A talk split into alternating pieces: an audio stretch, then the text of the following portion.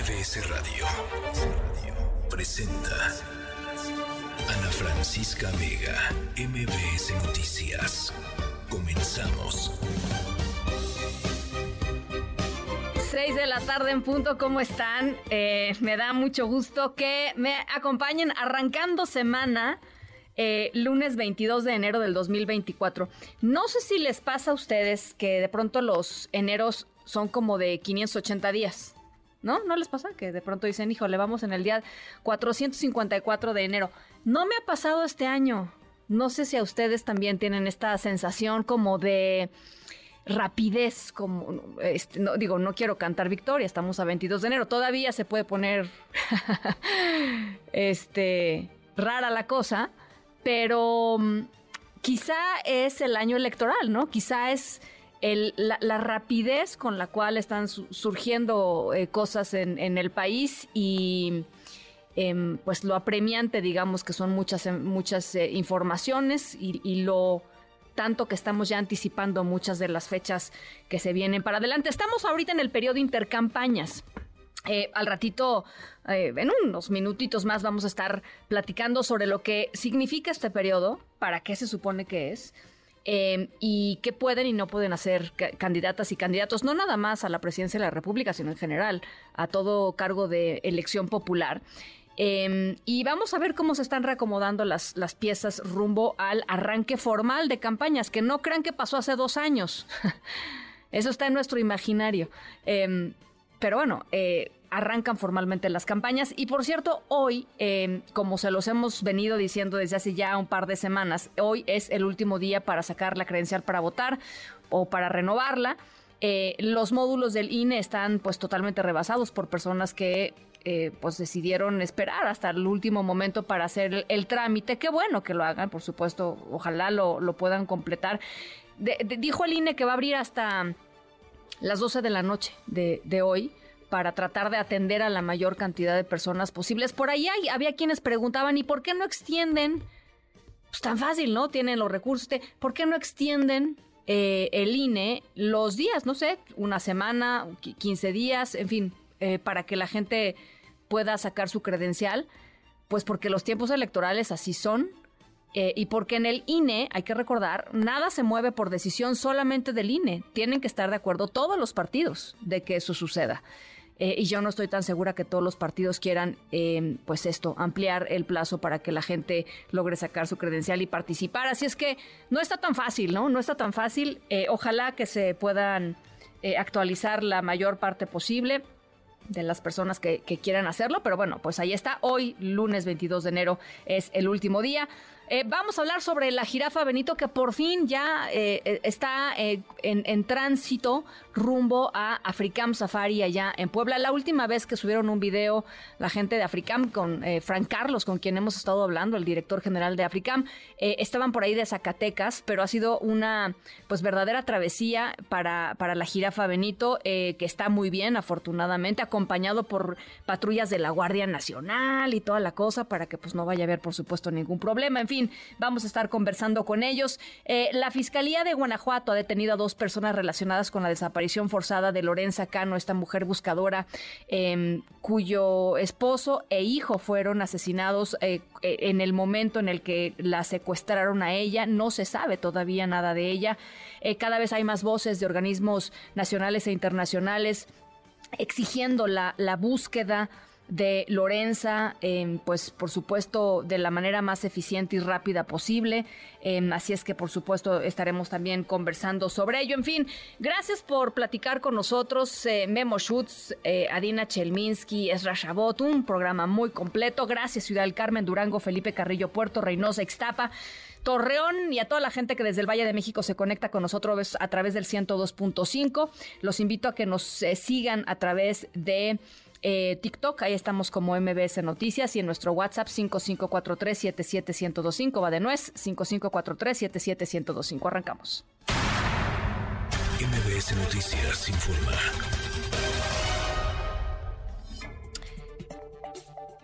Bueno, hay reacciones, muchas reacciones eh, por la... Eh, decisión en favor de ocho militares presuntamente implicados en el caso de Ayotzinapa para que sigan su proceso en libertad.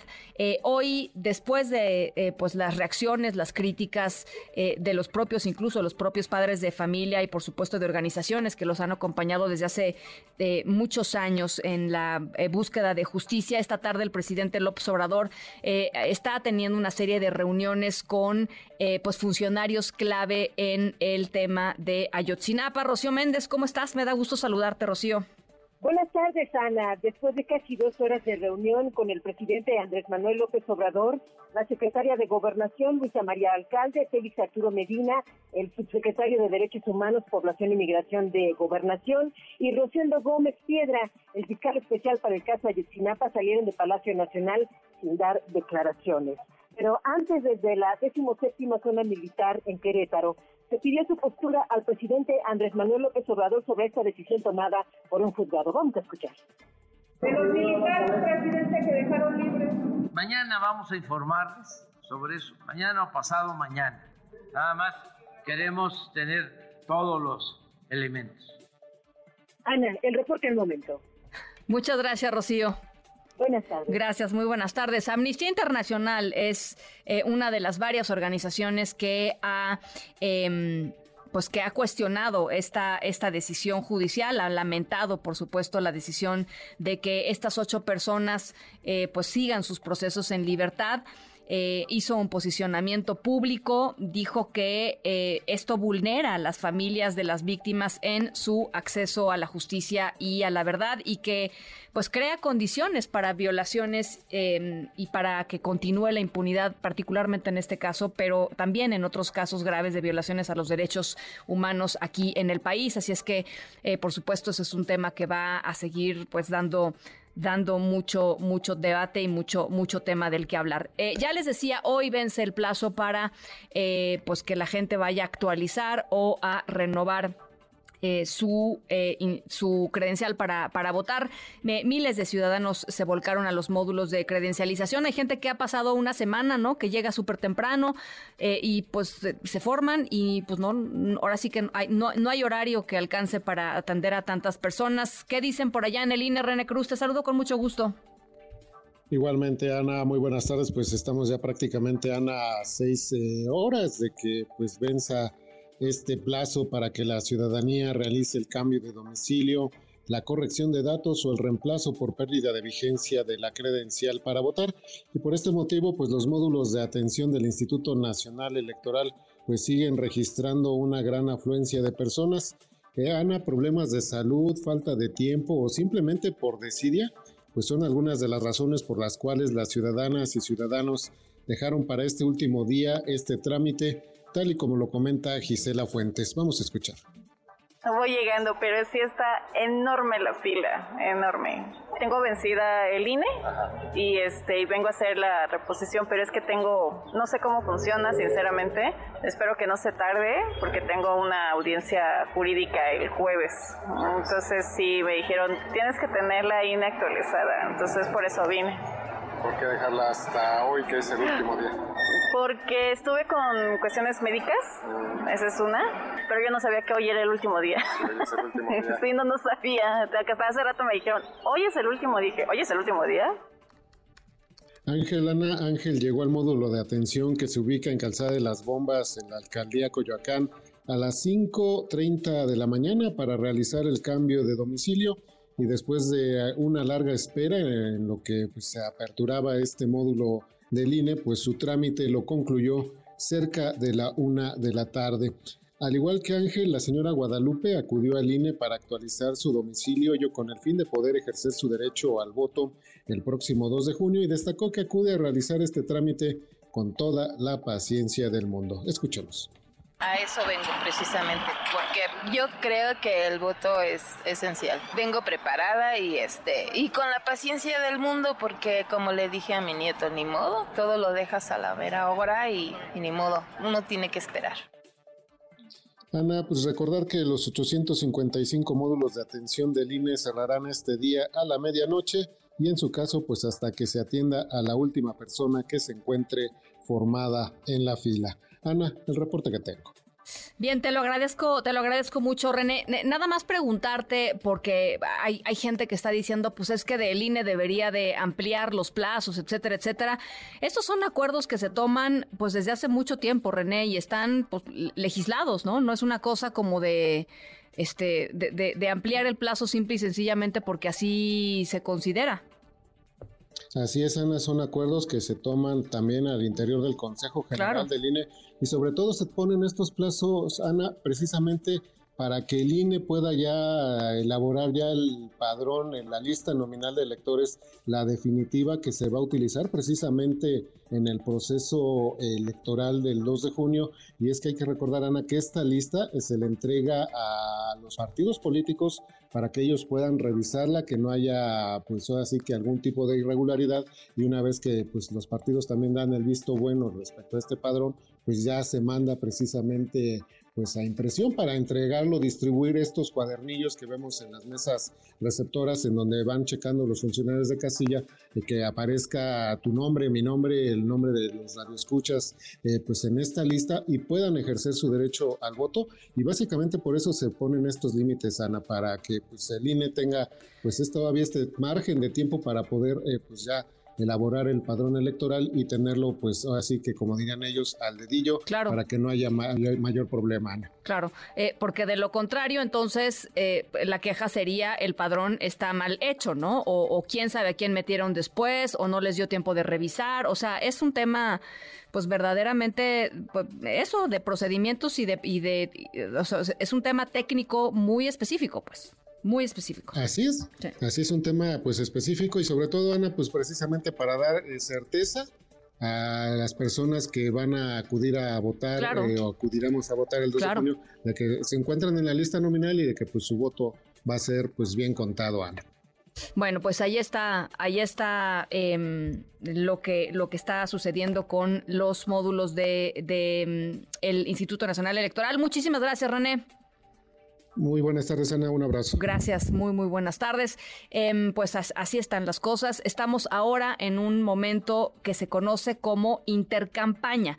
Em, es un tiempo en el que el INE eh, le da a los partidos políticos para que terminen, digamos, de resolver posibles diferencias sobre las elecciones internas de los candidatos, al menos eso es lo que, pues, en, papel eh, esto significa. Y a partir de em, el 29 de febrero eh, terminará, digamos, el periodo de intercampaña y arrancará ya formalmente la campaña eh, rumbo a las elecciones del 2 de junio de este 2024. En la línea telefónica, Arturo Espinosa, consultor electoral y director del think tank Laboratorio Electoral. Gracias por conversar con nosotros, Arturo. ¿Cómo estás, Ana Francisca? Muy buenas tardes, me da mucho gusto saludarte. Igualmente. Oye, primero, nada más, eh, para, pues para rematar el tema de la credencial para votar, hay gente que dice, eh, caray, ¿por qué el INE no amplía los plazos?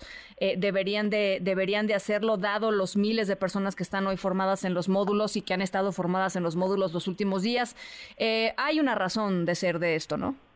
Claro, a ver, eh, en realidad son plazos legales que ya, ya están así definidos. El, eh, el, INE lo que tiene es que ir cerrando el listado nominal de el, padrón y el listado nominal de electores y porque a partir de eso funcionan muchas cosas, ¿no? Se mandan a imprimir boletas electorales, este y, y se definen varias cosas de la elección, el número de casillas, los funcionarios, digamos, eh, eh, hay que acordarnos que el proceso electoral son una serie de pasos que van concatenados, es decir, uno tras otro, y que pues todo está hecho contra reloj para poder estar el día de la elección eh, votando más de 90 millones de personas, tener esa posibilidad. Entonces, sí se requiere muy estrictamente cumplir con estos tiempos, no podría haber retrasos porque si no, pues digamos, a lo mejor no alcanzamos a estar en los tiempos que marca la ley y, sería una tragedia no tener todo listo para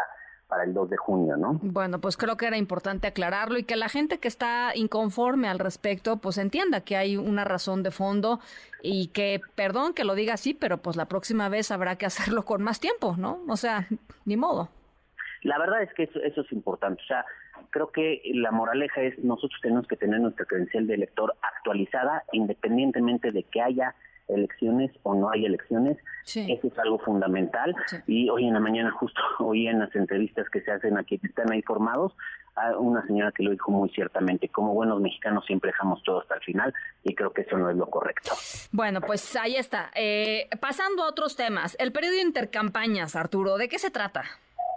A ver, la, las intercampañas es, es este tiempo en el cual hay un es el tiempo en el que entre que acaban las precampañas e inician las campañas, por ejemplo en el caso federal es el tiempo entre el jueves pasado, el 18, y el primero de marzo, que sirven específicamente, es como un tiempo de ajuste para las autoridades electorales.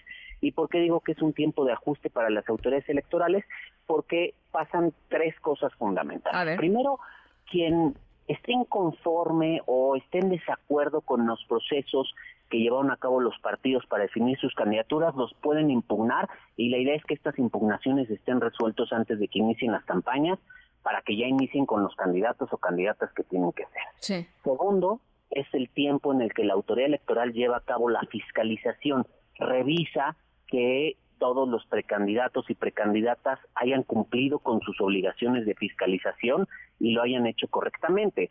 Una de las implicaciones de no cumplir con la fiscalización es que se pueden quedar sin la candidatura, como ocurrió en 2021 con Félix Salgado Macedonio y Raúl Morón, que eran precandidatos a la gubernatura, uno en Michoacán y otro en Guerrero.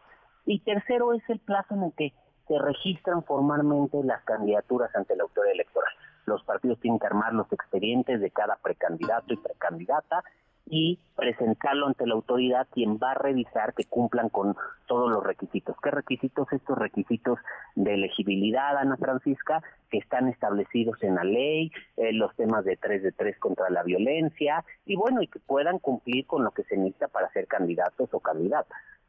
Ahora, em, dime una cosa, eh, eh, ¿por qué le prohíben, digamos, a, las personas que ya están definidas como precandidatas eh, hablar sobre, o sea, sobre, el, sobre, sobre el tema? O sea, ¿hay más restricciones en el intercampaña que en las precampañas? Claro, porque justo no es ni un tiempo de precampañas ni es un tiempo de campañas. Es un tiempo en el que no se pueden promover eh, y, y, no pueden hacer proselitismo, no pueden llamar al voto. Nuestra legislación, a partir de 2007, con esa reforma electoral, lo que estableció fue tiempos definidos, momentos para cada etapa. Hay un momento de campaña, de salir y buscar el voto, a, la ciudadanía de presentarse como la mejor opción. Hay un momento de precampaña para convencer al interior de los partidos políticos quién sería la mejor opción para ser el candidato o la candidata. Y hay este momento en el que no es ni uno ni es otro, que es más bien un momento, digamos, de trámites administrativos, por llamarlo así. Entonces, pues no te puedes promover, no, no, no, no puedes hablarle a la ciudadanía, no puedes llamar el voto, no puedes hacer actos proselitistas, es a lo mejor es muy rígida la legislación, pero pues marca estos tiempos muy definidos que así tienen que ser para poder tener este orden para que se cumplan cada una de las etapas. Nuestro proceso electoral tiene diferentes etapas y en cada etapa se pueden hacer o no se pueden hacer ciertas cosas. Em, lo, lo, cual me lleva a pensar en lo que ha pasado en la realidad, Arturo, en, los últimos, pues que será año y medio, no lo sé, pero digo, por lo pronto los últimos meses, en donde eh, partidos políticos y em, en este caso precandidatas, eh, pues la verdad es que hicieron exactamente lo que se les ocurrió hacer y lo que quisieron hacer cuando lo quisieron hacer. La verdad es que eh, es, eso, esto que dices es, es una de las incongruencias de nuestra legislación, honestamente, porque por más de que tenemos una legislación sumamente rígida, sumamente este, específica en los tiempos y en lo que se puede y no se puede hacer, por el otro lado, lo cierto es que también se presta mucha simulación. Con, con este afán de tener mayor apertura, eh, las autoridades electorales, a partir de diferentes criterios, han ido flexibilizando las reglas y entonces vivimos entre un mundo de simulación en el cual, pues, eh, no hagas, no digas esta palabra, no lo hagas de esta forma, pero realmente lo cierto es que, pues, se va rompiendo el marco jurídico. Yo creo que aquí es donde realmente lo que se necesita es ajustar el marco jurídico a la realidad. Creo que en su momento se establecieron se establecieron estas reglas para para poder garantizar piso parejo para todos. Cuando había otra realidad en nuestro país, veníamos de la elección de 2006 6, en donde, este, digamos, se requería especificar los tiempos para que nadie empezara de manera anticipada o abusara de los cargos que tenía para promoverse. Creo que hoy en día ya estamos en otro momento, en otra etapa de nuestra democracia y ahora necesitamos actualizar las reglas para que sea un sistema electoral, una elección mucho más abierta en el que se privilegie el debate, en el que se, busque que haya competencia, que haya contraste, que haya otro tipo de condiciones. Oye, eh, eh, por último, eh, Arturo, pues tú siendo pues uno de los expertos en este tema del país, pues más reconocidos, ¿cómo ves el digamos, faltan algunos días para el tema de, del arranque de las, de las campañas, pero ya, están, digamos, las tres opciones más grandes, digamos, la presidencia y la república.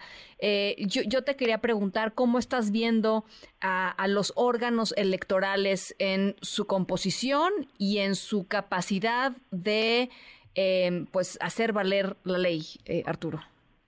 Honestamente, Ana Francisca, y me da mucha pena, pero yo los veo mermados. O sinceramente. Creo que en las precampañas se demostró, lejos de estar ocupados en garantizar condiciones de equidad, en lo que en revisar y estar al pendiente de lo que se estaban haciendo en las precampañas, de que no se violara la ley, en estar haciendo cumpliendo el marco legal, estaban ocupados en sus problemas de gobierno interno, mm. en resolver sus diferencias, en nombrar los cargos que están vacantes en el INE, en definir la presidencia del tribunal.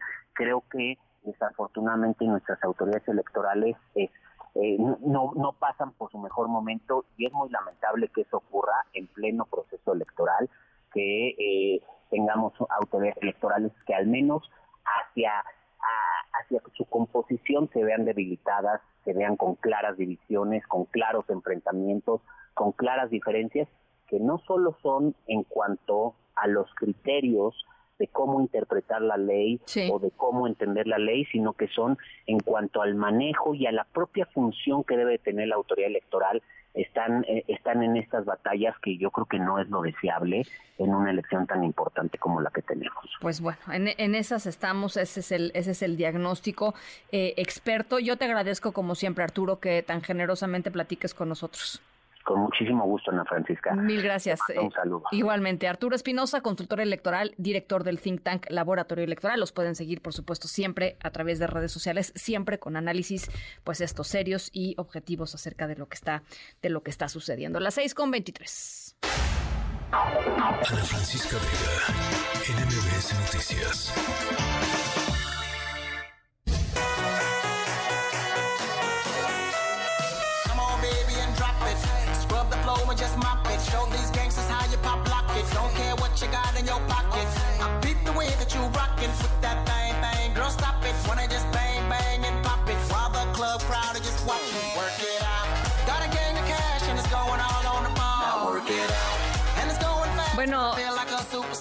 La energía con la que arrancamos el lunes, ¿eh? eh se acuerdan de David Guetta, este famoso eh, DJ rey de la radio por, por muchísimo tiempo, rey de, de, los, de las discos, de los raves, por mucho, mucho, mucho tiempo. Bueno, pues arrancamos la semana, regresamos a trabajar y arrancamos con una rola suya que se llama Play Hard, que se refiere a este dicho en inglés que es Work Hard, Play Hard, es decir, em, trabaja duro, juega duro.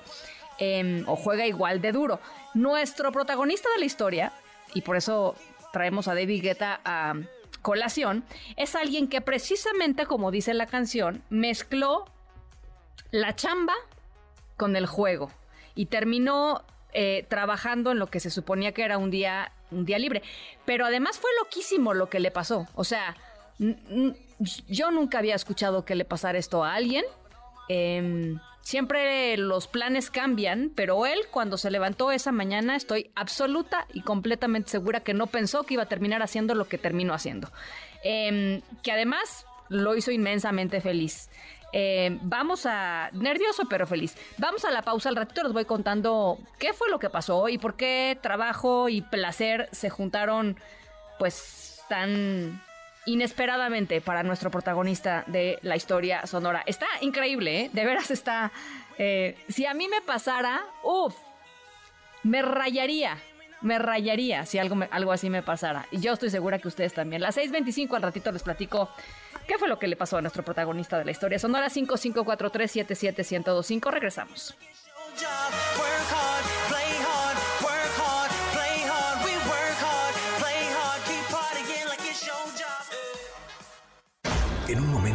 Continúas escuchando a Ana Francisca Vega por MBS Noticias.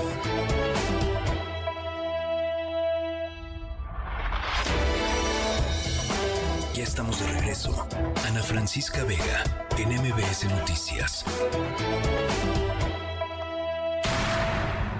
MBS Noticias informa.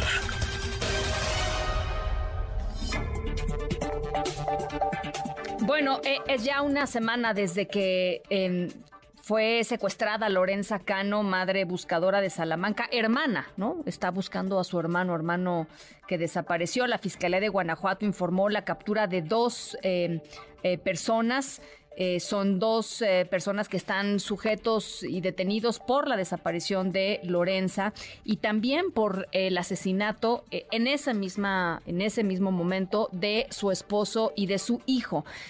¿Cómo van las investigaciones más allá de esta de esta detención? ¿Qué es lo que sabemos o qué es lo que ha dicho la fiscalía de lo que podría estar ocurriendo con Lorenza Cano? Sergio Ortiz, te saludo con gusto hasta Guanajuato. ¿Cómo estás, Sergio? Ana Francisca, bien, muchísimas gracias. Te saludo con todo el gusto, como siempre, también a nuestro auditorio. Pues la Fiscalía General de Guanajuato informó que se logró la detención de José Iván N. alias el Güero Pericles y José Adrián N. alias el Adri, quien presuntamente, bueno, pues son los responsables de la desaparición forzada de la madre buscadora Lorenza Cano Flores.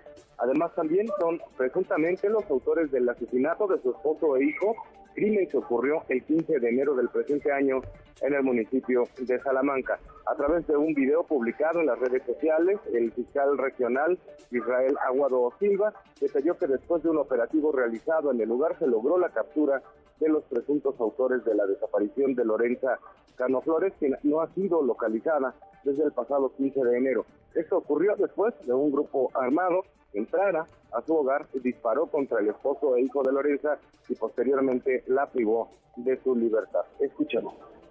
La Fiscalía obtuvo orden de aprehensión en su contra y a través de los agentes de investigación criminal logró su captura por los delitos de desaparición cometida por particulares y homicidio calificado. Con información recabada de diversos datos de prueba, se pudo establecer que los imputados llegaron al domicilio de las víctimas buscando a un hombre y al no encontrarlo deciden cometer primero los homicidios. Acto seguido, privan de la libertad a Lorenza N., tienen a Francisca los delitos que se les imputan a José Adrián y José Iván son desaparición cometida por particulares y homicidio calificado.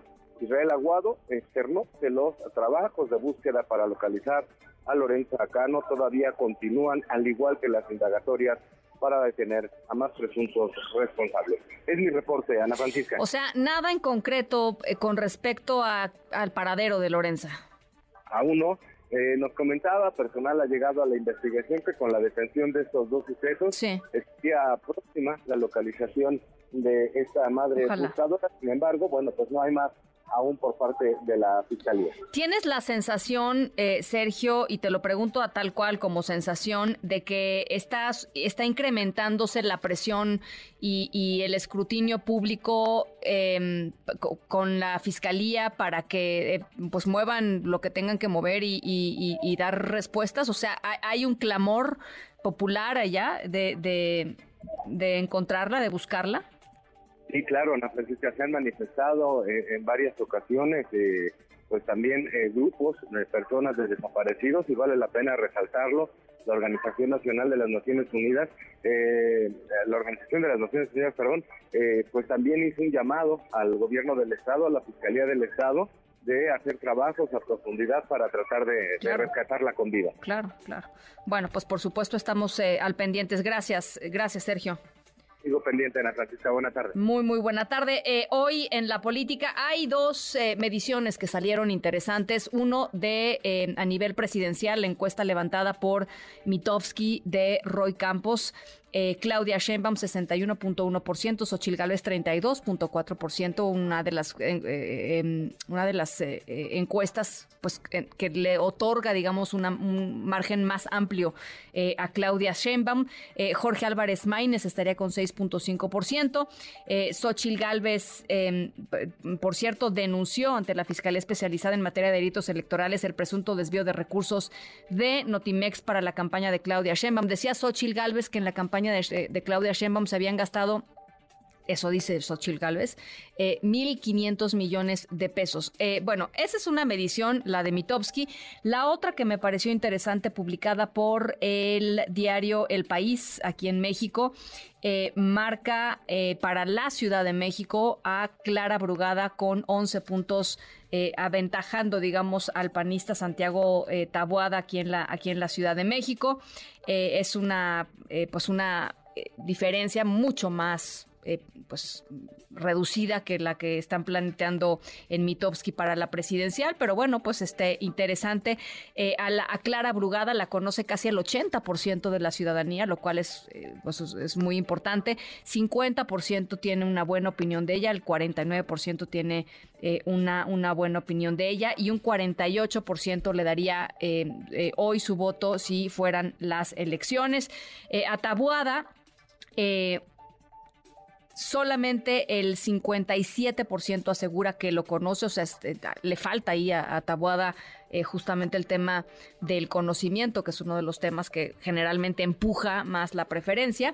Pero bueno, pues ahí están estas dos, estas dos eh, eh, mediciones que se dan a conocer el día de hoy. Bueno, ya les decía, Xochil Gálvez ha presentado una denuncia ante la Fiscalía Especializada en materia de delitos electorales. Te saludo de nueva cuenta, René. ¿Cómo estás, René Cruz?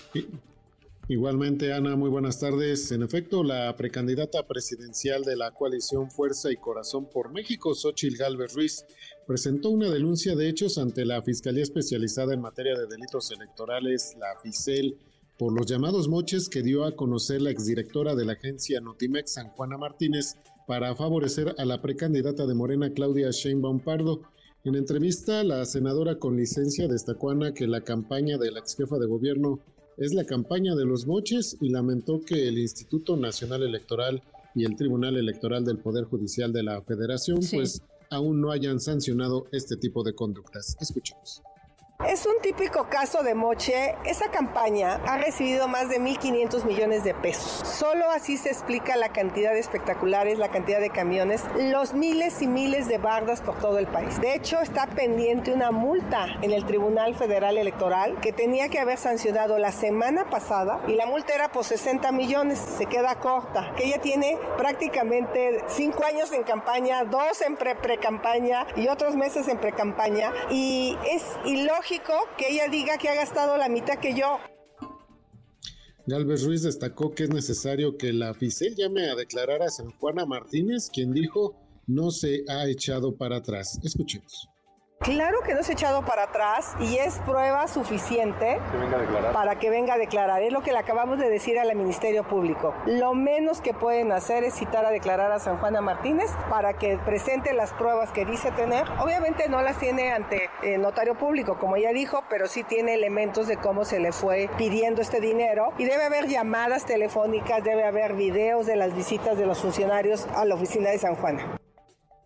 Bueno, Ana, como parte de sus actividades, Xochil Gálvez, antes de presentar esta denuncia, se reunió este día eh, con legisladores republicanos de Estados Unidos, quien la invitaron para que participe en la reunión del Comité de Seguridad que se realizará el 5 de febrero en la ciudad de Washington, D.C., reunión a la que dijo va a estar presente. Ana, el reporte que tengo. Muchas gracias, René. Muy buenas tardes. Igualmente, buenas tardes. MBS Deportes con Memo Schutz. Memo Schutz, ¿cómo estás? Querida Ana Francisca, ¿bien y tú? Pues bien, contenta como siempre de platicar contigo. La, lástima de lo que vamos a hablar, el tema de eh, pues este atropellamiento de aficionados del Monterrey allá en Torreón. Caray, qué lamentable. Hay que esperar que a ver qué dicen las investigaciones, pero pero pues triste de todas maneras a nivel personal, ¿no? Familiar.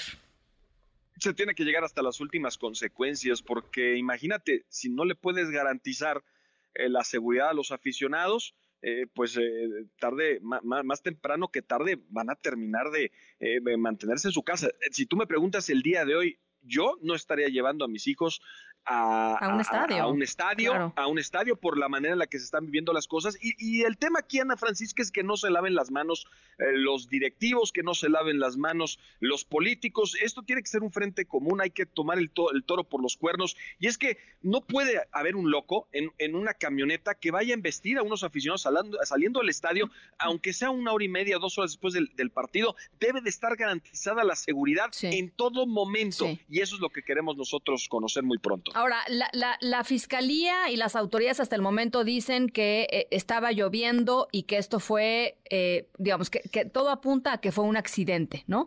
Pero, pero lo que dicen eh, aficionados que estaban por ahí, etcétera, etcétera, recuentos, digamos, de, lo, de, de los que vieron, es que pues hubo un intercambio previo, hubo como una pelea previa y después el atropellamiento, que son dos narrativas muy distintas, Memo.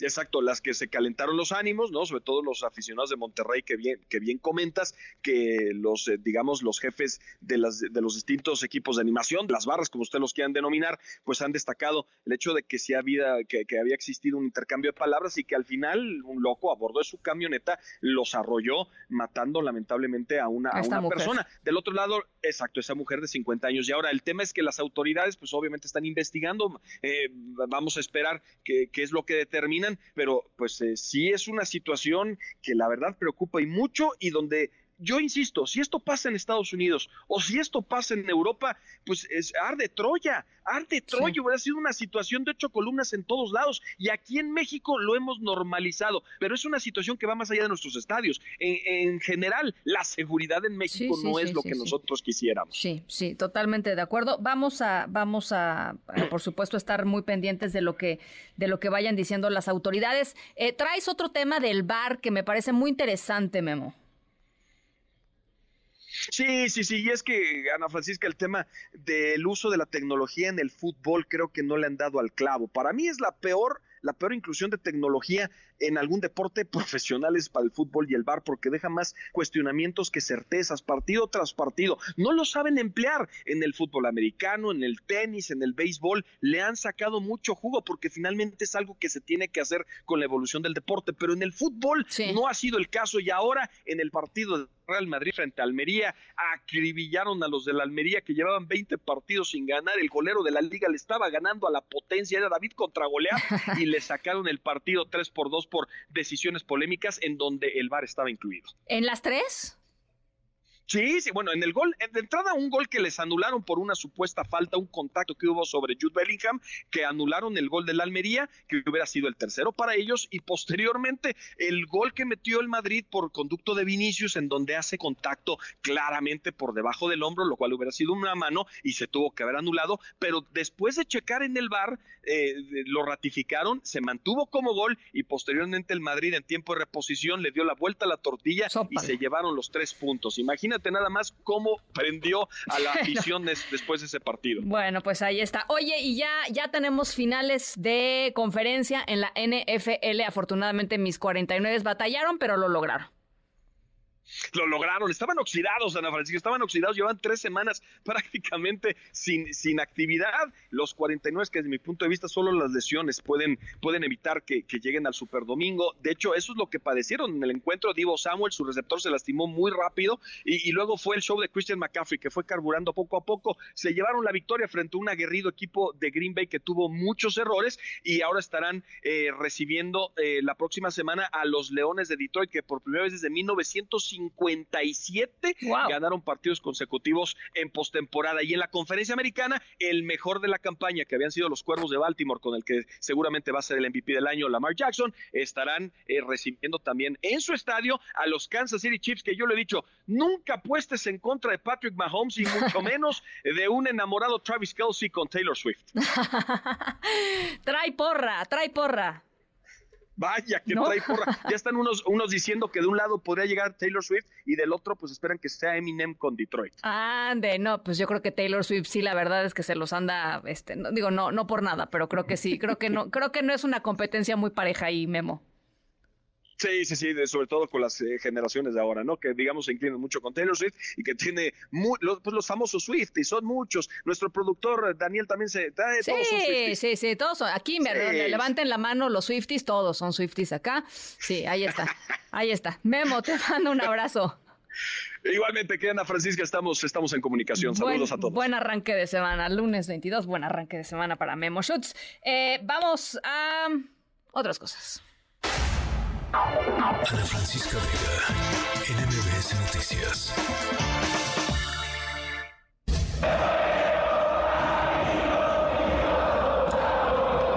Bueno, no crean que se nos pasó el audio en la sección de Memo Shoots. No, no, no, es parte de nuestra historia sonora.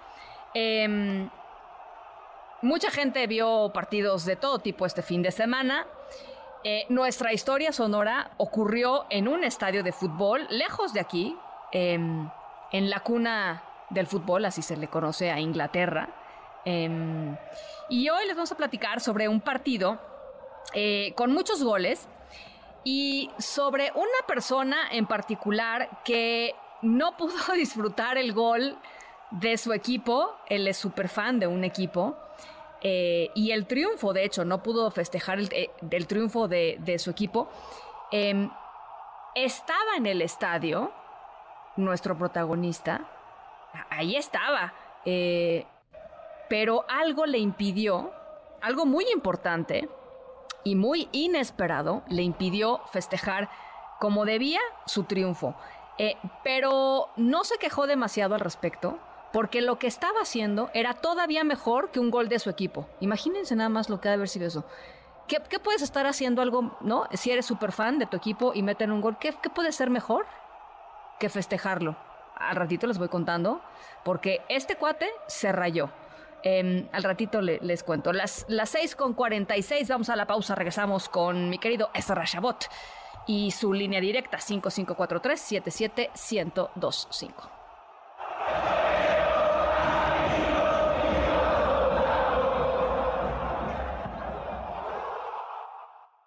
En un momento regresamos. Continúas escuchando a Ana Francisca Vega por MBS Noticias. Ya estamos de regreso. Ana Francisca Vega en MBS Noticias. Línea directa con Ezra Shabot. Mi querido Ezra, ¿cómo estás? Hola, buenas tardes, Ana Francisca. Buenas tardes a tu auditorio. ¿Cuántos ahí están? Las campañas eh, que se acabaron. En pausa. En pausa.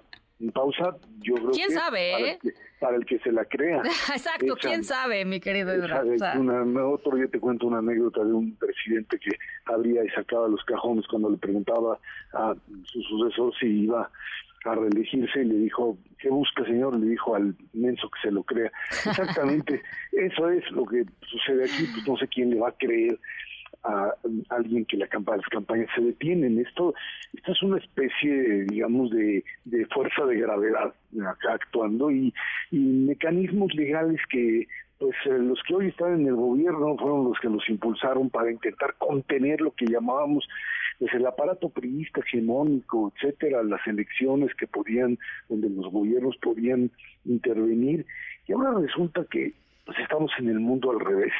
Estamos en una estructura sumamente rígida para realizar campañas en donde pues simplemente la realidad termina por rebasarlos y creo que ese es uno de los elementos que hay que eh, tomar en cuenta cuando eh, hace uno el análisis. Hoy eh, temas como la agenda presidencial, como el asunto de los organismos autónomos, el asunto de las de la formación de la elección de jueces en la Suprema Corte de Justicia, todo eso todo eso eh, que no va a pasar en la realidad se convierte en panfleto de campaña. Y en eso estamos. Eh, en, una lucha desaforada de Claudia Sheinbaum, sin duda, por mantener una ventaja que las encuestas le dan, pero que pues eh, estaría, y creo que su principal problema es hasta dónde ella representa la continuidad en automático y hasta dónde puede ir generando una personalidad propia, un modelo propio. El presidente quiere imponerle la agenda al futuro, porque todas estas reformas que no van a pasar, pero que son importantes para digamos, la, la, la, base de Morena y de sus aliados, bueno, lo que le están haciendo a Claudia es decirle, eh, tú estás aquí para, para leer un guion y, a partir de ello, pues llegar a la presidencia.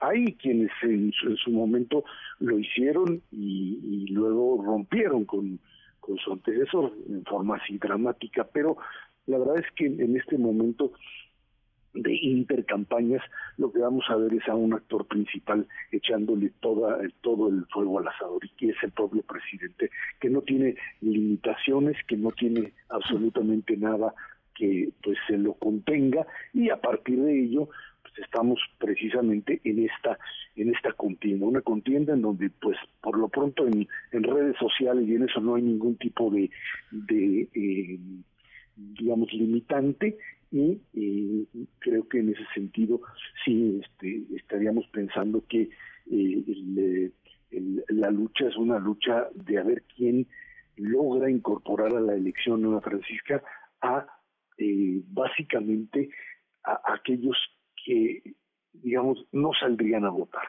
Aquí para poder mm, digamos vencer a un aparato de gobierno, necesitas tener una participación por arriba del 60 y tantos por ciento. Si no lo logras, no hay forma. Y pues Sochi tiene que remar contracorriente, Claudia tiene que definir una forma propia, sin duda alguna, de hacer política. Y bueno, pues en medio estamos en esta en esta lucha de agenda, una lucha de agendas con altos niveles de violencia en todos los sentidos. Yo creo que ese es el otro elemento ahí presente y que actúa. Ahí sí no lo detiene absolutamente nadie, ¿no? La, la, violencia, los, eh, los grupos de crimen organizado, Ana Francisca, que siguen operando y operan políticamente, fundamentalmente en las partes bajas del aparato político. En, algunos casos llegan hasta los gobernadores, pero por lo pronto han ido ampliando su, su espectro y tienen ahí también un factor importante para pues mover mover el voto en uno o en otro sentido. Lo, lo, que lo que es digo lo que es muy claro es que eh, digamos la la eh, que el presidente López Obrador eh, haya decidido poner sobre la mesa estos distintos temas, no sabemos cuántas iniciativas, ¿no? Cada día cambia de número de iniciativas que va a presentar el 5 de febrero. Em, pero pues como lo, hemos venido platicando, Ezra, es simple y sencillamente para que se siga hablando sobre los, a los, sobre los temas que a él le importan, sobre el contraste que ve con la, oposición, o que hay, no es que lo vea, con el contraste que hay con la oposición para que los pueda seguir acusando, digamos, de frenarles la, la, carrera o, la, em, el, el, rumbo, digamos, de la, de la cuarta transformación porque no quieren aceptar sus, sus reformas y para que no se hable de las cosas que verdaderamente están ahí este, pues, en el día a día de la gente, Ezra. Pues sí, eh, de alguna forma hay que entender que lo que está construyendo López Obrador, lo que construyó en estos cinco años, es un verdadero muro, un muro muy efectivo, un muro político, digamos, efectivo en contra de, de, la, de una realidad pues sí. que uno supondría tendría o, o podría tendría que afectarlo, rebasarlo el tema de violencia, el tema de, corrupción, el tema de, enorme incapacidad, de proyectos que no, no funcionan, porque pues se, hicieron todos al aventón y porque había que inaugurar y entonces el tren Maya se atora y entonces la, la refinería no funciona. Y entonces dice, pero no le pasa nada, porque logró construir en, la, en el propio relato un muro lo suficientemente poderoso como para que su base social y además una buena parte de la población lo sigan viendo a él y por lo pronto digamos a su sucesora como la garantía de una continuidad que a veces uno no entiende pero que está ahí presente sin duda alguna como parte de este éxito político de un líder social que llega a la presidencia y que finalmente pues más allá de eh, digamos, eh, abusos eh, o destrucción de instituciones democráticas, ha logrado generar un consenso que trata de mantenerlo. ¿Hasta dónde la, pues, la ola ciudadana puede romper con eso? No lo sé. Vamos a ver lo que sucede todavía de aquí en adelante, pero es obvio que sí es una disputa, ahora sí que una disputa por la nación de dos proyectos opuestos y uno en el poder que tiene todavía muchísima popularidad, a diferencia, digamos, de lo que le pasó al modelo priista cuando iba cayendo y entonces se fue desde el 95, 96, 97, y ahí en adelante se fue eh, cayendo, tuvo la posibilidad de recuperarse con Peña y no, bueno, pero pues, terminó en un suicidio político. Un desastre. Oye, Peña terminó con 20, ¿qué? 26, 27% de aprobación al final de su sexenio, o sea, lo, tiró. Y, la consecuencia, la desaparición prácticamente del partido y de las estructuras de poder pues corporativo que terminaron siendo absorbidas por Morena y compañía. Sí, sí. Y, y cuántos gobernadores de Peña y de, y de la, voy a entrecomillar, de la nueva generación de priistas en el bote por ratas, Esra. Pues pues, recordemos además que que digamos que de parte del, del de esta cleptocracia eh, eh, eran cierto cierto recato cosa que no tuvieron no tuvieron en el gobierno de Peña y en donde cuando se te cae totalmente el aparato, pues no hay nada que te defienda. Nada. Bueno, bueno ve lo que es hoy el PRI con todo y, y la propia eh, estructura que intentan mover y todavía darle vuelo. Creo que para Xochitl, como lo platicamos en algún momento los partidos, pues son más un estorbo en realidad o por lo menos aportan muy poco frente a la para la posibilidad de ganar. Eh, ellos están pues, viendo cómo mantienen el negocio, que es el negocio de las curules, de las cámaras de diputados, de, algunas municipalidades, etcétera, y los partidos, incluyendo por supuesto PAN PRD, pues este, por eso es que tuvo éxito este eh, acto de Xochitl allí en, en el cierre de, de pre-campaña, cuando pues, los partidos no aparecieron. Si aparecen los partidos te echan a perder prácticamente toda la toda la jugada. Bueno, pues interesante, eh, eh, va a ser interesante. Yo creo que este periodo de intercampañas nos va a llenar de declaraciones este, desafortunadas y de gente arrepentida por haber. Pues sí, la verdad. Hoy, hoy escuchaba a Mario Delgado decir la próxima presidenta de México, Claudia Sheinbaum, y no sé qué, y este, no, pues digo, no, no sé cuál es la diferencia e, entre eso y, que no puedan hacer proselitismo. O sea, Nada, los absurdos de una sobreregulación que termina siendo relazado y un INE sin, sin ningún tipo de dientes para poder controlar. Así es. Pues ya, ya lo estaremos conversando en estas próximas semanas. Gracias, Ezra. Gracias, buena semana. Un abrazo, muy buen, muy buena semana. Las eh, seis de la tarde con 59 minutos. Em, por acá nos dice Alejandro, ojalá eh, los partidos políticos, y creo que tiene mucha razón en lo que dice, em, ojalá los partidos políticos hubieran impulsado eh, en sus tiempos de campaña que la gente fuera a sacar su credencial para votar y que renovara su credencial para votar. O sea, eh, cuando los partidos políticos, dice Alejandro, eh, eh, dependa de la participación ciudadana, el, del número de votantes activos, em, su presupuesto, van a empezar a tomar en serio impulsar justamente la participación ciudadana y que la gente se empadrone y, que, la gente salga y vote. En fin, eh, creo que es una buena em, una buena apreciación de eh, Alejandro por acá. En fin, eh, muchas, muchas gracias por platicar como siempre con nosotros. Las 7 en punto, vamos a la pausa y después regresamos con mucho más. En un momento regresamos. Continúas escuchando a Ana Francisca Vega por MPS Noticias.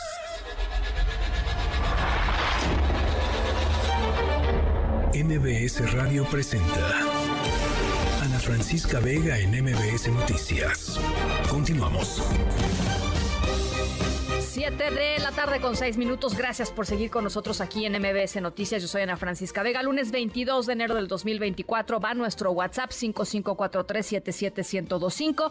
Eh, en la siguiente hora vamos a estar hablando con el hijo de Antonio Díaz Valencia. Eh, eh, es un líder comunal de San Miguel Aquila en Michoacán, que a pesar de que ah, desapareció hace más de un año, y aquí lo platicamos en su momento, figura como persona encontrada en el censo de los desaparecidos del presidente López Obrador. ¿Cómo es posible que esté anotado como si estuviera encontrado cuando pues no, él, él sigue desaparecido? Vamos a hablar con su hijo. Cómo carajos enseñarle a los niños e hijas sobre finanzas con mi querida Dina Chelminsky y dónde va la jirafa Benito que ya está rumbo al parque de Africam Safari acompañada de Fran Carlos Camacho que estás con nosotros en la línea. Fran Carlos, ¿cómo van? Cuéntanos. Ana Francisca, nosotros bien cansados, pero la jirafa perfectamente bien. Salimos ayer en la noche de Ciudad Juárez a las 8 de la noche y estamos ahorita entrando a San Luis Potosí. Eh, va muy bien, la hemos monitoreado durante todo el mes, le hemos dado todo lo que necesita. El interior del contenedor está ahorita a 18 grados centígrados, el tema calientito Estamos muy a gusto, ya listos para llegar a Príncipe. Oye, eh, digo, ha sido eh, extenuante, te, hemos estado siguiendo en todos los videos que has estado subiendo a través de las redes sociales. Eh, van cuidados con, con elementos de la Guardia Nacional, van haciendo pausas para darle un montón de manzanas a Benito. Este, ¿qué, más les, qué, qué más le han estado dando? ¿Cómo lo has notado en este viaje, Frank? Lo notamos bien, muy, muy bien, de hecho muy tranquilo, más tranquilo de lo que pensaba no duermen acostadas, duermen de pie, normalmente todas las jirafas. Entonces hemos visto que Benito, como lo vamos monitoreando en las cámaras, de vez en cuando se echa un pestañeo, cierra los ojos unos segundos y eso nos indica que va súper bien, o sea, ah. va a estar relajado, eh, ha comido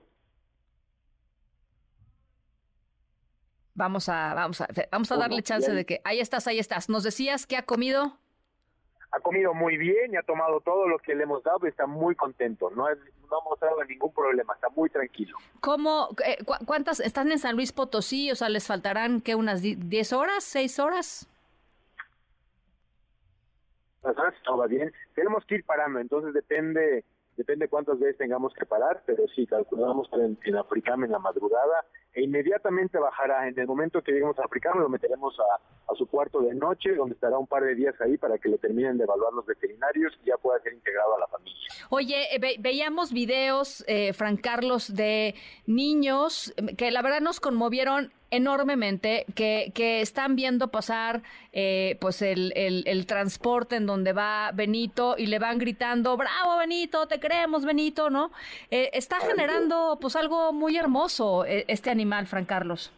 Maravilloso y me encanta ver esto. Mira, nosotros tenemos 50 años haciendo este tipo de rescates de fauna, pero este lo he vivido de una forma humana como no tienes idea la gente de Ciudad Juárez, todo el trayecto en Zacatecas, en Durango, en San Luis Potosí, en cada lugar a los que vamos, la gente nos saluda, nos da las gracias, nos, nos felicita por hacer esto. La verdad estoy increíblemente conmovido por, por ese movimiento social tan mexicano que vimos porque querer salvar a un animal que necesitaba ser salvado.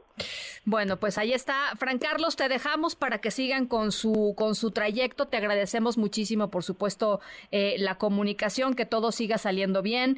Eh, y te seguimos en, las redes sociales para ver exactamente y seguramente subirán el momento en el que eh, Benito llegue a Africam y ya lo estaremos compartiendo. Muchas gracias, Fran Carlos.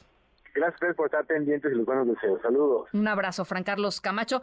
más de 50 horas se van a terminar tardando. Híjole, es un viaje verdaderamente cansado. Y sí se va viendo, ¿no? Como si, si han visto ustedes los videos, pues arrancaron ayer en la noche súper prendidos y ya como que hoy a las 4 o 5 de la tarde ya andaban así con la cara como de, pues imagínense nada más este, este trayecto. Pero bueno, afortunadamente, y es lo que importa, Benito va bien. Eh, escuchamos a los, a los niños que pues fueron grabados, vieron, vieron pasar el, el, el camión de Benito y esto fue lo que pasó. Vamos a escucharlos.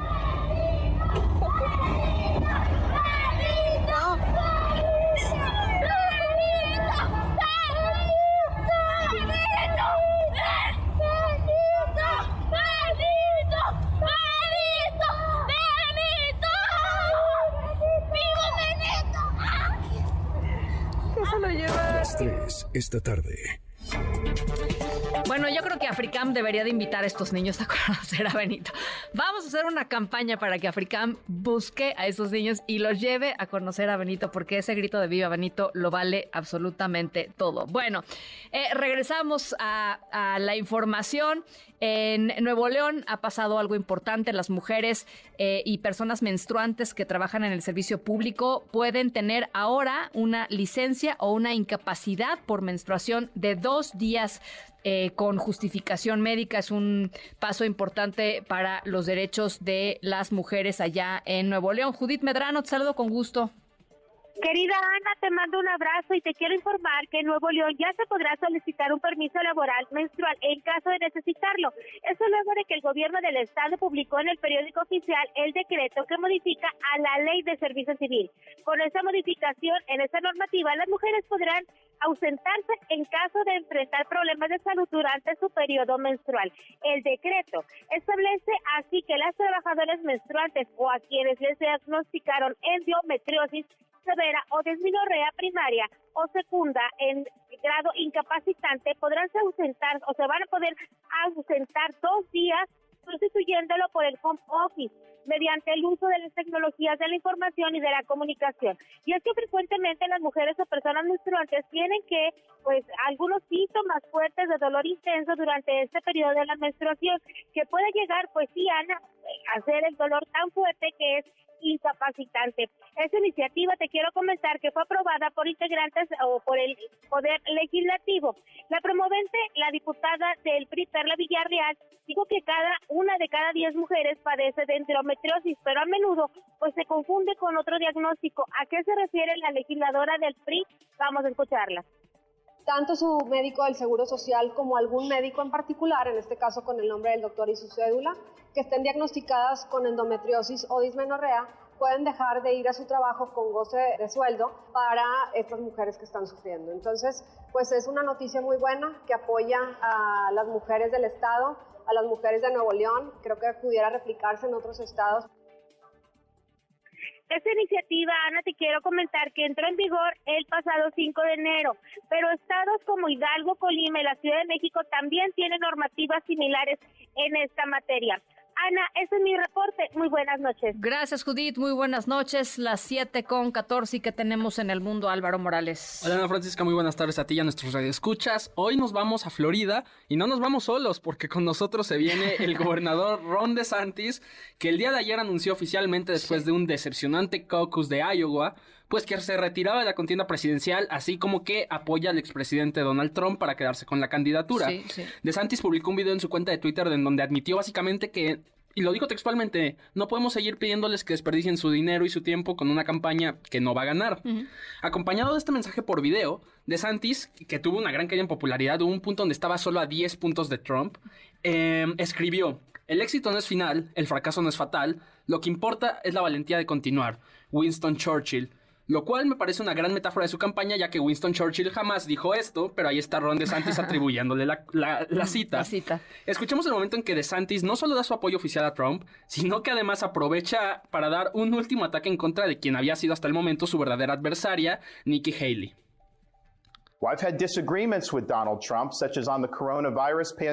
Aunque he estado en desacuerdo con Donald Trump en temas como la pandemia del COVID y su nombramiento de Anthony Fauci, Trump es superior al presidente electo Joe Biden. Esto es claro. Firmé un juramento de apoyar al nominado republicano y honraré ese juramento. Le doy mi apoyo porque no podemos regresar a la vieja guardia del Partido Republicano del ayer. La misma versión en diferente paquete del viejo corporativismo que Nikki Haley representa pues ahí escuchamos y de momento pues la contienda se reduce únicamente, como ya escuchamos, a Trump y Haley, con Trump siendo el obvio favorito. Mañana tendremos las primarias o el caucus de New Hampshire que presenta lo que podría ser para muchos la última esperanza de Haley de de momento mantenerse en la boleta republicana si logra vencer a Trump, ya que es un estado republicano con ciertas ventajas para ella. Son republicanos en teoría moderados, tiene el apoyo oficial del gobernador del estado Chris Sununu, además de que las reglas de New, de New Hampshire, por ejemplo, permiten que votantes independientes y algunos demócratas registrados puedan participar, lo cual en teoría debería darle, aunque sea... Pues balancear un poco más una lo que pasó para, en, para Haley. Balancear lo que pasó en Iowa. En que, Iowa. Que en Iowa fue una... pues arrasó el, el, el expresidente Donald Trump.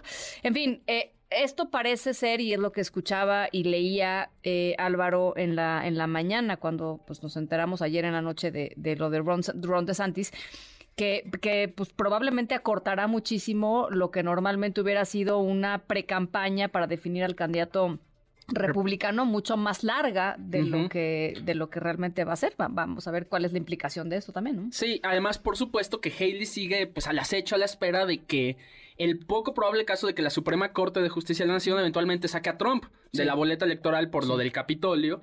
Y en ese caso, pues Haley quedaría como la única candidata por default. Y habría que ver si los republicanos trompistas votarían por Haley, porque es eh, para ellos, para los trompistas, Haley es pues la representación de lo, podrido del partido el establishment como ellos le llaman llamado establishment así es. Pero bueno pues ya ya no, no nos adelantemos ya ya lo estaremos este conversando y platicando cuando cuando algo así suceda. Gracias Álvaro. Gracias Ana. Las 7 con 17 Ana Francisca Vega NMBS Noticias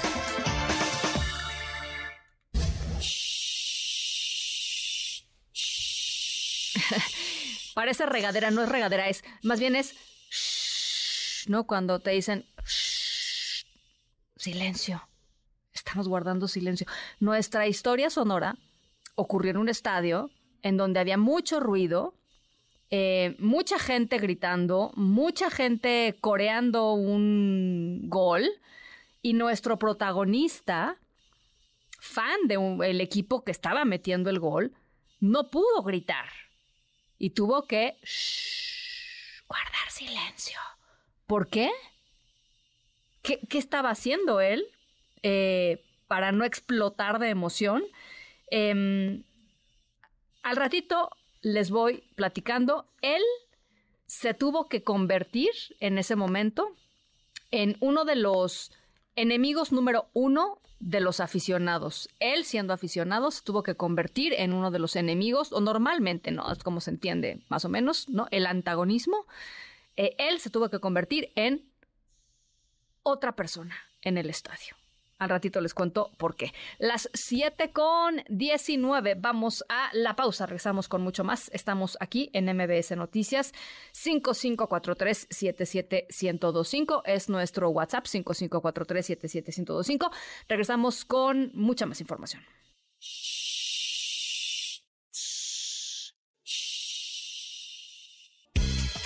En MBS, noticias que ponen de buenas. La Real Academia Iberoamericana de la Gastronomía distinguió el estado de Querétaro como capital iberoamericana de la gastronomía de encuentro en este 2024. La Academia expuso que Querétaro es un destino gastronómico de clase mundial con una oferta culinaria que combina los sabores con una arraigada cultura vitivinícola que goza de enorme prestigio. Por su parte, Adriana Vega Vázquez Mellado, secretaria de Turismo de la entidad, dijo que obtener este nombramiento implica llevar a la gastronomía queretana a un plano de reconocimiento internacional y obliga a multiplicar los esfuerzos de preservación y promoción de ella. El secretario de Turismo Federal Miguel Torruco Márquez dijo que en la edición número 44 de la Feria Internacional de Turismo 2024, a realizarse del 24 al 28 de enero en Madrid, España, México tendrá una importante participación con un pabellón que contempla a más de 100 expositores entre representantes de estados, destinos, operadores turísticos, agencias de viajes, cadenas hoteleras y aerolíneas que expondrán la oferta turística de nuestro país. Como parte de la celebración del 30 aniversario del CENART, del 4 de marzo al 10 de noviembre, el Centro Nacional de las Artes impartirá el Diplomado de Formación y Creación de Artes Circenses a través del Programa Internacional de Formación de Artes del Circo y de la Calle, con el objetivo de impulsar la profesionalización de las artes circenses, enriquecer la creación artística e impulsar la experimentación para la creación de personajes y actos de este estilo. La convocatoria estará abierta a partir de hoy y hasta el 9 de febrero y se puede consultar en la página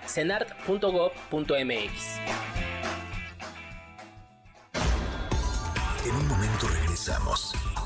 Continúas escuchando a Ana Francisca Vega por MPS Noticias.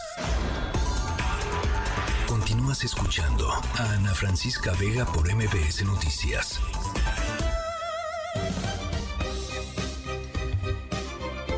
7 de la tarde con 24 minutos. Eh, Antonio Díaz Valencia, líder comunal de Aquila en Michoacán, está eh, apuntado, está registrado en la... Em, pues en el censo, digamos, que está haciendo el presidente López Obrador, la administración del presidente López Obrador Em, de personas desaparecidas como persona ubicada. Eh, así lo presentaron el 14 de diciembre, eh, justamente en la conferencia mañanera.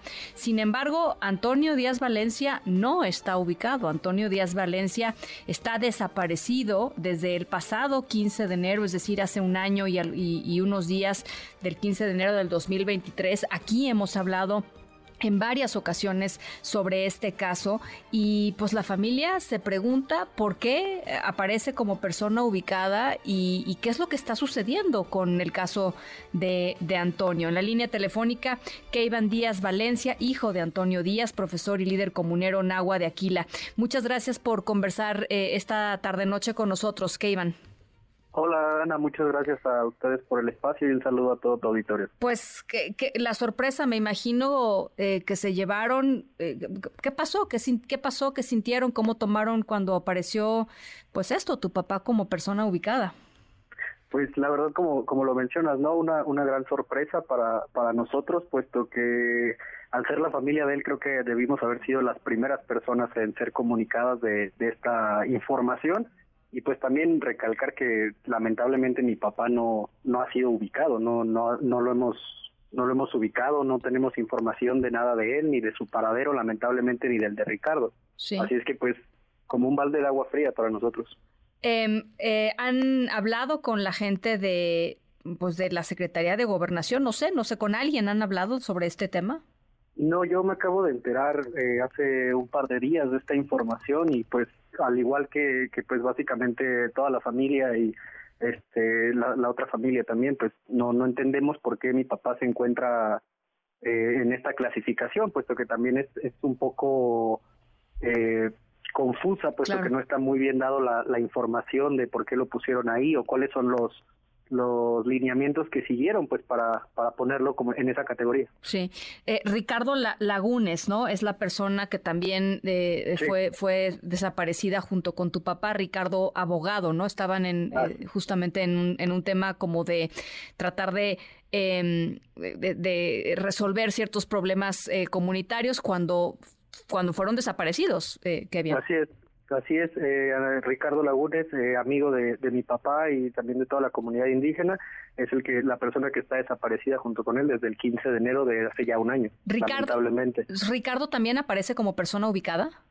No, no, no, él no. Solamente mi papá, lo cual es, es también muy extraño, puesto que las ambas personas desaparecen el mismo día y y pues a mi papá lo ponen como persona ubicada. Sí, eh, esto, estos, estos en el Registro Nacional de Personas Desaparecidas y No Localizadas. Eh, ¿qué, ¿qué, va, ¿Qué va a hacer la, qué va a hacer tu familia para, pues, aclarar de qué están hablando, que iban, que pues buscar eh, buscar primero saber por qué está en esa situación en esa clasificación mi papá y también pues buscar el, el por qué por qué, el, por qué no nos comunicaron por qué ni siquiera hubo un acercamiento lamentablemente pues esto es así. Sí. Eh, cuando ustedes ven persona eh, ubicada, pues eh, supongo que la primera reacción, aunque no esté ubicada para ustedes, la primera reacción de ustedes es pues alivio, ¿no? O sea, ahí está, no se lo tragó la tierra. Pues sí, no, porque ah. también lamentablemente no, o sea, no entendemos por qué está en esa clasificación cuando pues no tenemos información de mi papá, de dónde está, ni de Ricardo, de su paradero, lamentablemente, que es lo que nos importa. Está, eh, hay, hay, hay, personas, hay organizaciones que dicen que esto es totalmente revictimizante, ¿no? Que ustedes están pasando, pues, nuevamente por un, un, un dolor y una incertidumbre completamente innecesaria. ¿Estás de acuerdo con esa interpretación? Sí, totalmente es revictimizante tanto para las dos personas desaparecidas, tanto como para ambas familias lamentable, la verdad. Cuéntanos, que iban eh, la lucha de tu papá. O sea, creo que creo que vale la pena, pues, mantener vivo, este, lo que lo que hace tu papá. Eh, claro, mi papá y Ricardo llevaban la, una, una lucha legal para para que se legitimizara el, el comisariado perdón, de bienes comunales de la comunidad indígena de San Miguel Aquila en Michoacán por más de cuatro años. Fue un, trabajo conforme a derecho, apegado a las leyes y buscando siempre en todo momento pues que se, validara la, voluntad de, la mayoría de la comunidad indígena. Eh, ¿Y, qué, y cuál era, cuáles estaban siendo los resultados que iban? Pues iba, iba todo viento en popa, tengo entendido. Eh, de hecho, la, la, última reunión fue para eh, para exponerles que pues iba iba todo bien, que ya iba eh, solucionándose todos estos problemas que había y pues lamentablemente después de ella ya no supimos nada de ellos. Se subieron a un coche y fue ahí que desaparecieron, ¿cierto? O sea, ahí... Sí, presuntamente sí los desaparecen después de cuando interceptan su camioneta, presuntamente. La fiscalía, eh, porque es, es un tema entre dos estados, ¿no? Sí, se desaparecen presuntamente ya en el estado de Colima, en, la localidad de Cerro de Ortega, donde encuentran la camioneta, pero lamentablemente pues eso hizo que, las primeras investigaciones se, ralentizaran por el hecho de que pues habían sido prácticamente en los límites de ambas de ambas entidades. ¿Qué les dicen ahora? O sea, estamos a un año de a un año y un poquito más de eso. ¿Qué les dicen? Pues lamentablemente no mucho, seguimos sin saber lo importante que, y lo que queremos saber, que es pues el paradero de mi papá, de Ricardo, saber cómo están, qué fue de ellos. Y pues lamentablemente eso que es lo importante que queremos no, no hemos tenido respuesta. Bueno, pues vamos a estar eh, muy pendientes de de lo que les respondan a ustedes las autoridades eh, y por supuesto este tema de persona ubicada que creo que es importantísimo efectivamente que se que se aclare. Te agradezco mucho que, hayas conversado esta tarde noche con nosotros, que y un saludo a, toda la familia. Muchas gracias a ti, Ana, a tu auditorio, y saludos a todos. Muchísimas gracias. Él es eh, el hijo de Antonio Díaz Valencia, este líder comunal, que, pues, esto está en el registro de personas desaparecidas como persona ubicada. Imagínense nada más y no, pues a, los familiares no les han dicho absolutamente nada. En fin, las 7 de la tarde con 31 minutos, vamos a la pausa 5543-77125. Eh, regresamos con más. En un momento regresamos. Continúas escuchando a Ana Francisca Vega por MBS Noticias.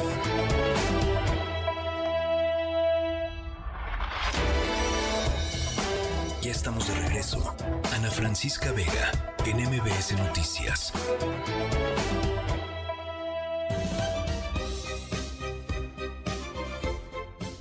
Siete de la tarde con 35 minutos. El gobierno de México, la administración del presidente López Obrador, acusó al Poder Judicial de la Federación de obstaculizar y entorpecer el desarrollo del proceso en el tema del caso de Ayotzinapa, eh, al referirse en un comunicado a eh, quienes ordenaron que ocho militares vinculados al caso de Ayotzinapa llevaran su proceso en libertad. La información con la que arrancamos el programa, el programa de hoy. Nora Bucio, pues hay ya posición del gobierno federal.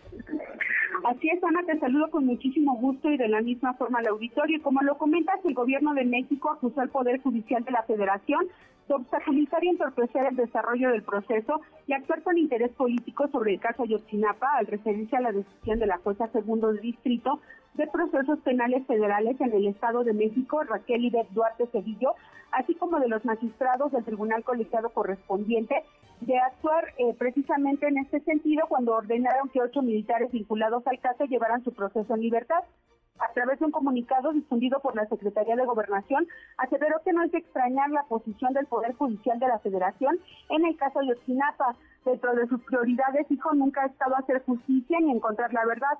Por el contrario, se ha dedicado a obstaculizar y entorpecer el desarrollo del proceso. Una vez más, dijo, el Poder Judicial se vale de pretextos procedimentales para dejar de lado la justicia encubiertos en tecnicismos no ponderan los derechos de las víctimas a la verdad, la justicia y la no repetición. Dijo que no puede pasar desapercibido que fue el mismo Poder Judicial el que liberó a 62 implicados en los hechos al argumentar que habían sido torturados, pero no han actuado en contra de torturadores como en el caso de Tomás N., actualmente prófugo en Israel. También adelantó que el gobierno, bueno, pues va a interponer a la, ante la Fiscalía que solicite la revisión de las medidas cautelares tomando en cuenta los factores de riesgo y elementos probatorios que llevaron a la misma jueza a otorgar la prisión preventiva justificada desde el 15 de agosto del año pasado, pero que el mismo tribunal colegiado ignoró y dejó sin efectos. A la Fiscalía General de la República también le va a pedir que, este, de ser procedente, se otorguen nuevas órdenes de aprehensión y se agoten todas las líneas de investigación. Ana, la información. Muchas gracias, Nora. Y por supuesto, ya hay respuesta de los magistrados y de la juez federal, justamente que ordenaron la liberación provisional de estos ocho militares implicados en el caso Ayotzinapa. Dijeron que no les dieron ventajas indebidas a los imputados. Eh, y dijeron además que no han sido exonerados de los cargos que la Fiscalía General de la República les imputó, que simplemente la Fiscalía no fue lo suficientemente eh, eh, firme, buena para encontrar los elementos que pues los mantuvieran tras las rejas y que el cambio de la medida cautelar era justamente porque la fiscalía no había aprobado, aportado, perdón, las pruebas necesarias para mantenerlos eh, llevando su proceso eh, pues privados de la libertad. Así es que eso es lo que argumentan eh, los magistrados y la juez federal que ordenaron esta liberación provisional. Es un tema que va a seguir dando pues muchísimo, muchísimo de qué hablar. Las 7 con 39. ¿Cómo carajos? Finanzas personales con Adina Chelminsky. Adina Chelminsky, ¿cómo carajos enseñarle a los hijos e hijas eh, eh, eh, las finanzas personales o, manejar sus dineros? En fin, es un súper tema, Adina. Ana, es un tema que hemos platicado en este espacio muchas veces y lo hemos platicado de una perspectiva muy financiera. Enséñale a tus hijos a ahorrar, enséñale a tus hijos a manejar deudas, enséñale a tus hijos a invertir. Y definitivamente eso es fundamental. Pero también creo que hemos obviado, y lo he obviado yo porque nunca me había caído el 20, de que en cuestión de finanzas personales, como papás, hay otras cosas que no relacionamos con finanzas personales, pero que es fundamental que le tenemos que enseñar a nuestros hijos si queremos que tengan una vida financiera independiente, próspera y de la mejor manera posible. A ver. Y eso es justamente lo que... Primer punto, Necesitamos enseñarles a nuestros hijos la importancia de la educación profesional. Es un punto que independientemente si tú como papá se los vas a poder pagar o no, que es un tema que sí entra muchísimo a la mesa, tienes que, eh, que transmitirles a tus hijos y transmitirles desde chicos que el tener una educación y una preparación profesional es inminente en el mundo de hoy. Y sí, te van a decir que Bill Gates salió de la universidad eh, y no acabó. Mark Zuckerberg tampoco acabó. Y Mark Zuckerberg tampoco acabó. Pero son Bill Gates y Mark Zuckerberg, seamos sinceros. Son, dos casos. Para el 99.9% del resto de la población pues en el mundo, el tener una preparación profesional y hacer lo que sea, ya sea que tú se la vas a pagar a tus hijos o ellos van a tener que encontrar una manera de pagárselas, es fundamental. Sí, Y no solo eso, enseñarles que a lo largo de su vida se van a tener que seguir actualizando en sus conocimientos, porque a lo mejor tú le pagas a tus hijos y tienes la suerte de poderlos impulsar en su carrera universitaria, pero siete años después de que acaben la universidad y que ya no van a estar bajo tu tutela, por decirlo de alguna manera, o bajo tu paraguas financiero, ellos tienen que entender que van a tener que destinar dinero para ponerse al día en sus conocimientos de tecnología, en sus conocimientos propios de su carrera. Y es un tema que tienes que dejar como papá muy, muy, muy claro. La educación es una de las principales armas para hacer una vida próspera. Fíjate, eh, yo, yo, creo que lo, que dices es muy importante y nada más quiero agregar algo rapidísimo. Eh, hicieron hace poquito un estudio de, le preguntaron a los niños qué quieres eh, estudiar, qué quieres ser de grande. Y la región de América Latina, el la, la, respuesta número uno era influencer, Alina. Sí. y no es que esté mal ser influencer, pero, pero, caray, no, no, digo, no todo mundo puede ser influencer de entrada y pues para ser un buen influencer incluso tienes que tener un, buen bagaje cultural y profesional, caray. Y te voy a decir, esto viene justo al punto número dos, que no, o sea, no habíamos platicado tú y yo antes, pero esto liga perfectamente bien con el número dos. A ver. Que es el valor del trabajo fuerte. Los jóvenes del día de hoy y no es una crítica general, pero eh, es un dato eh, que, es real, se van mucho por el dinero fácil. Y, y por eso es tan común que los muchachos hoy caigan en estratagemas de dinero fácil. Y no voy a menospreciar la situación y simplificar la situación, pero el gran tema del del atractivo que tiene el narcotráfico para los chavos, para los jóvenes, y no estoy generalizando, es nada más un ejemplo, tiene que ver con hacer poco trabajo y que sea dinero fácil, aparentemente. El tema de los influencers queda perfecto.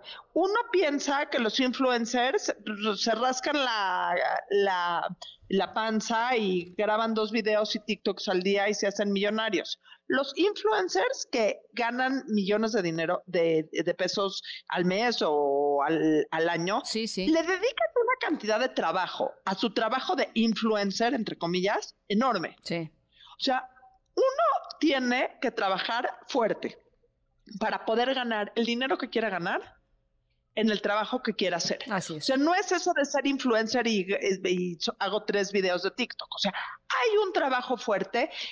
digo, te voy a poner un ejemplo muy, muy claro y muy, muy banal. Uno pensará que las hermanas Kardashian, que no me caen muy bien, pero es el ejemplo perfecto, eh, se la pasan en evento social y evento social y punto.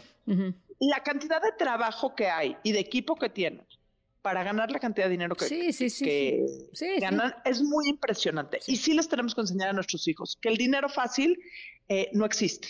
Y que si es dinero fácil es dinero generalmente mal habido y que no va que no va a durar Estoy de acuerdo. Sí, estoy, estoy totalmente de acuerdo contigo eh, y, me parece un aprendizaje eh, importantísimo porque además eh, para los niños a veces, tal vez no para adolescentes y, un poquito más grandes, pero para los niños es muy abstracto. O sea, ellos ven eso en, en las pantallas este y creen que es, a ver, prenderle a la cámara y grabo. O sea, así, así creen que es, pues, y así creen que funciona el negocio y pues no. Ah, no, videos todo el mundo podemos subir a TikTok. Que se monetizan esos videos, etcétera, etcétera, requiere un trabajo eh, enorme. Así es, así es. Y el tercer tema que creo que es fundamental es que les tenemos que enseñar a nuestros hijos y de paso necesitamos aprender nosotros en el camino a ser frontales con nuestra vida financiera. financiera en fuerte y sin pena uno de los grandes problemas que hay hoy en las parejas, Ana, es esta dicotomía que existe o esta, estas vidas paralelas que viven las parejas porque no hablan directamente de dinero. ¿Por qué una pareja no sabe cuánto debe la otra? ¿Por qué una persona en la pareja piensa que la otra persona gana mucho más dinero de lo que gana? Porque los hijos piensan que sus papás están perfectamente bien acomodados para su retiro y los papás no tienen un peso partido a la mitad y luego se van a tener que, que encargar ellos. Empezar a hablar de las finanzas personales y de los temas financieros sin tema, sin pena y con educación y con conocimiento. Eso creo que es esos tres temas, eh, capacitación, eh, trabajo y no dinero fácil, y hablar directamente de la vida financiera son tan importantes como el saber si vas a invertir en CETES o si vas a invertir en la bolsa. es que finalmente esos tres eh, temas que pones sobre la mesa son la base de lo que después construyes, que es, a ver, mijito, ya te sentaste, ¿no? Ya entendiste, mijita, eh, esto, ahora vamos a ver, pues, qué haces con tu lana, ¿no? ¿Qué haces con tu primer cheque o cómo le haces para conseguirte un trabajo y de ese trabajo, tu primer cheque, cómo se puede ir dividiendo y cómo podemos ir ahorrando desde niño, en fin, ¿no?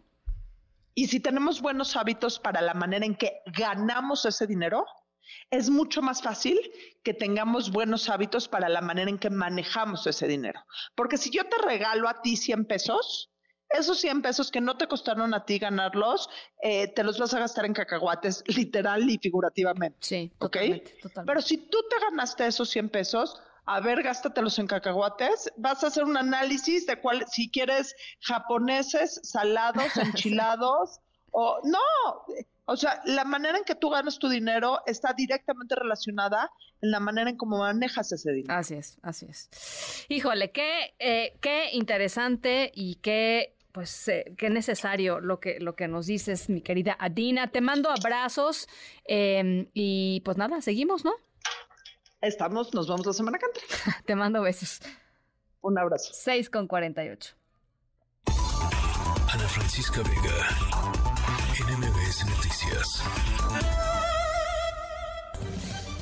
Bueno, tenemos eh, buenas noticias. Ustedes recordarán que en noviembre pasado, después de que arrancó la, guerra en, pues en el Medio Oriente entre Israel y Gaza, eh, hubo un secuestro de una nave carguera en aguas internacionales del Mar Rojo, una nave que tenía una tripulación de veintitantas personas, entre ellas dos eh, mexicanos, de los cuales no se sabía nada desde entonces.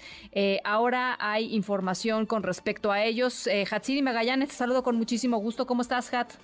Así es, ¿qué tal Ana? Muy buenas noches. Pues fíjate que hay buenas noticias. La Cancillería mexicana informó eh, en seguimiento justo a esta embarcación de transporte de carga que fue secuestrada en noviembre pasado durante su tránsito por el Mar Rojo que los mexicanos que integraban esta tripulación se encuentran en buen estado y en buena salud.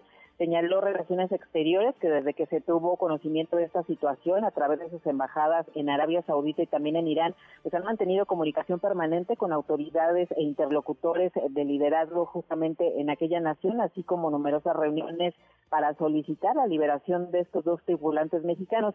A partir de dichos acercamientos, dijo, se ha facilitado ya el contacto entre ellos y sus familias y se ha corroborado que se encuentran en buen estado de salud y sufrir de algún maltrato o algún abuso. Detalló que la Embajada de México en Irán sostuvo ya una llamada con ambos mexicanos, quienes informaron que reciben un trato adecuado que se encuentran en buen estado de salud y que las condiciones a bordo del buque en el que permanecen retenidos pues son adecuadas hasta el momento. Además, el cónsul honorario de México en aquella nación realizó también una visita a los conacionales para constatar precisamente sus condiciones y estado de salud. Y bueno, finalmente la Cancillería mexicana pues se compromete a seguir informando sobre la situación de estos dos mexicanos que siguen como rehenes, pero que ya están negociando para su liberación el reporte que tenemos, Ana. Wow, qué, qué historia. Muchísimas gracias, Hatsiri. Muy buenas noches. Igualmente, muy buenas noches. Increíble lo que, lo que estaba narrando eh, nuestra querida Hatsiri Magallanes.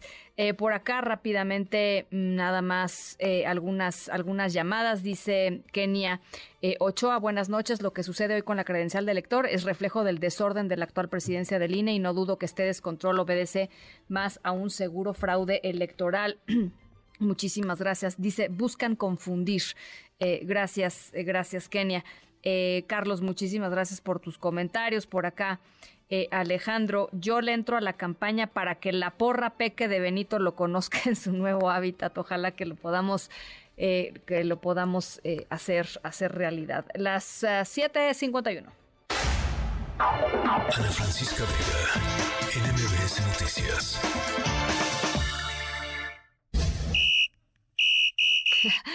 Bueno, ahí les va la historia sonora de hoy. De veras es de no creerse. ¿Alguna vez se han preguntado qué pasa cuando en un partido se lesiona o se lastima uno de los árbitros o está incapacitado para, para poder hacer su chamba? Bueno, pues eso sucedió en un encuentro de la FA Cup en Inglaterra, eh, donde el cuarto árbitro que se encarga de pues, tareas menores, se lesionó durante los tiempos extras entre el equipo del Wolverhampton y el West Brom y la solución, es que me encantó, la solución fue simple. Tomaron a un aficionado del público, del, del Wolverhampton, que era el equipo local, que eh, pues lo pudiera suplir al cuarto oficial. El elegido fue Ross Bennett, que había estado en el estadio con su hijo de 11 años y que tenía experiencia y certificaciones para arbitrar en categorías de niños pequeños y, adolescentes, o sea, amateurs pero pues obviamente jamás había pitado un partido profesional, ¿no? Y menos de su equipo. Bueno, pues lo bajaron de la tribuna porque por ahí alguien sabía que él pues tenía por lo menos, por lo menos había marcado un foul en su vida, ¿no? Y un fuera de lugar. Así es que le dijeron, ¿tú puedes hacerla de cuarto árbitro? Y el güey dijo, pues sí, está bien. Eh, díganme nomás que sí, que no, y adelante. Bennett recibió un curso intensivo ahí mismo. Este, sobre cómo, por ejemplo, operar la pantalla portátil con la que los árbitros muestran los minutos agregados, ¿no? Esta cosa cuando levantan los eh, para cambiar de jugador, ¿no? La pantallita para jugar de, cambiar de jugadores. Eh, su equipo metió gol y no pudo gritar porque pues era el árbitro, ¿no? Imagínense nada más el árbitro ahí este, echando la porra, pues no, se tuvo que contener, guardar silencio, no pudo gritar. Bennett dijo que fue una experiencia única en su vida. Eh, pasó un rato incluso en los vestidores después del juego y pues esto, tuvo que aguantarse la celebración. Ya después pues nunca se le va a olvidar. Hay fotografías por supuesto de él asumiendo su pose de árbitro y las caras que hizo cuando metió el gol su equipo. Es muy divertido, la verdad. Véanlo, se los dejamos en redes sociales. Las 7 con 53 nos vamos.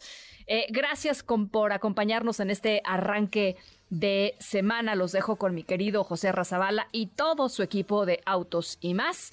Y nosotros nos escuchamos por aquí mañana sin falta, 6 de la tarde en punto.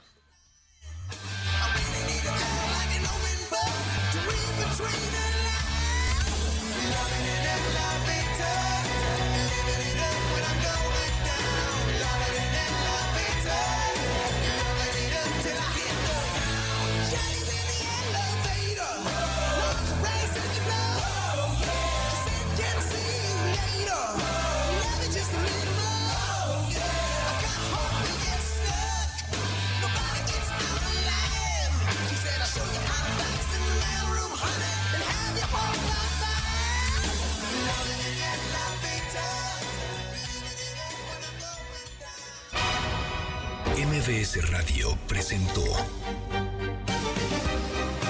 Ana Francisca Vega. Información para todos. MBS Noticias.